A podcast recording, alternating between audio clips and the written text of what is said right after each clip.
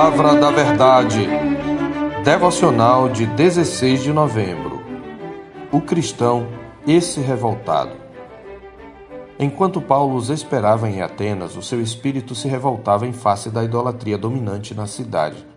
Por isso dissertava na sinagoga entre os judeus e os gentios piedosos, também na praça todos os dias entre os que se encontravam ali.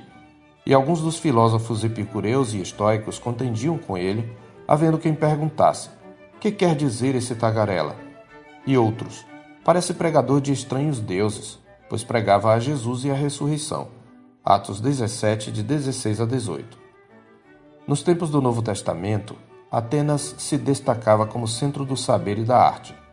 Apesar de já haver se passado a Era de Ouro, a cidade ainda exibia a exuberância em seu complexo arquitetônico e detinha o status de lugar da sabedoria por excelência. Ironicamente, no entanto, a cidade superava todas as outras em cegueira espiritual, entregue à idolatria sem precedentes. Por isso, o que chama a atenção de Paulo em Atenas não é sua beleza e sofisticação, mas a revoltante idolatria, cuja influência se fazia sentir em toda a parte. O próprio nome da cidade era em honra a uma deusa, e o local para onde levariam Paulo, o Areópago, nos versos 19 e 22, tinha um nome que significava o Monte de Ares, ou Marte em latim, o deus da guerra. Isto nos revela uma importante verdade. A intelectualidade avançada não livra da idolatria, apenas a torna mais sofisticada. Duas destacadas escolas filosóficas, antagônicas entre si, apresentam cada uma, de sua própria perspectiva, uma forma sofisticada de idolatria: os estoicos e os epicureus. Por isso, longe de ser seduzido pelo encanto da bela cidade e seus monumentos, ou por sua cultura e sua arte, Paulo se revolta contra a idolatria reinante.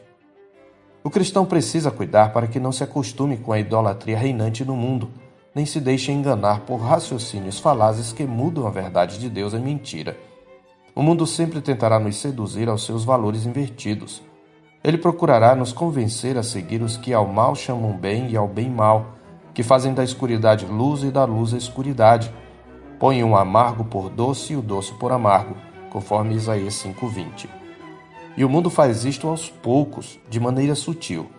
Como a pobre rã distraída na panela de água fria sobre um fogão de chapa quente, muitos crentes não conseguem perceber as muitas faces da idolatria travestidas de arte, cultura e sofisticação intelectual do mundo. A igreja não pode perder a capacidade de se indignar com aquilo que ofende a glória do seu Senhor, nem deve dar normalidade àquilo que a Escritura condena. Não podemos ceder ao politicamente correto, gastando mais tempo em provar que não somos preconceituosos e que somos legais e descolados do que em reprovar as obras das trevas. Há uma santa revolta característica daqueles que seguem a Cristo contra tudo o que afronta a santidade de Deus. Mas a questão é: o que é que o cristão faz com sua revolta? O que foi que Paulo fez com essa revolta no seu coração? Ele ergueu piquetes? Liderou e organizou passeatas? Empreendeu algum tipo de arte performática? Ou usou métodos violentos? Não.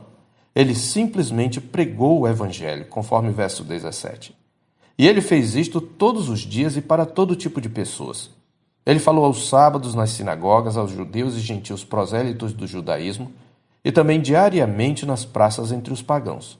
Como mais tarde escreveria aos Romanos, Paulo se sentia como todo crente deve se sentir em relação aos que não obedecem ao Evangelho. Em Romanos 1,14 ele afirmou: Pois sou devedor tanto a gregos como a bárbaros, tanto a sábios como a ignorantes. Por isso ele pregava o Evangelho de Cristo todos os dias. Essa era a sua militância.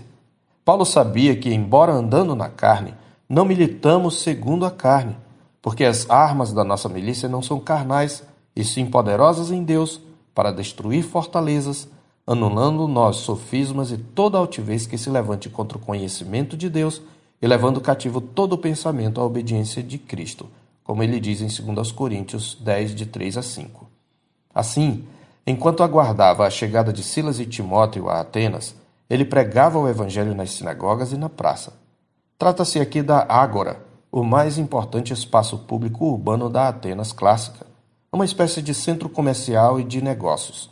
Por sua importância como espaço público, a ágora era o palco da democracia ateniense, o local por excelência da livre manifestação da opinião pública adequado à cidadania cotidiana. O Areópago, outro espaço importante de debate e ensino para onde Paulo seria encaminhado para falar sobre o que os seus ouvintes consideravam estranhos deuses, era o lugar onde, em tempos anteriores, os juízes se reuniam para julgar causas. Eles tinham jurisdição sobre ofensas capitais. A própria corte, chamada Arium Judicium e Cúria, era também chamada de Areópago por causa do local. Era na Ágora que também se reuniam os filósofos sob os pórticos para dar ou ouvir palestras e promover debates públicos.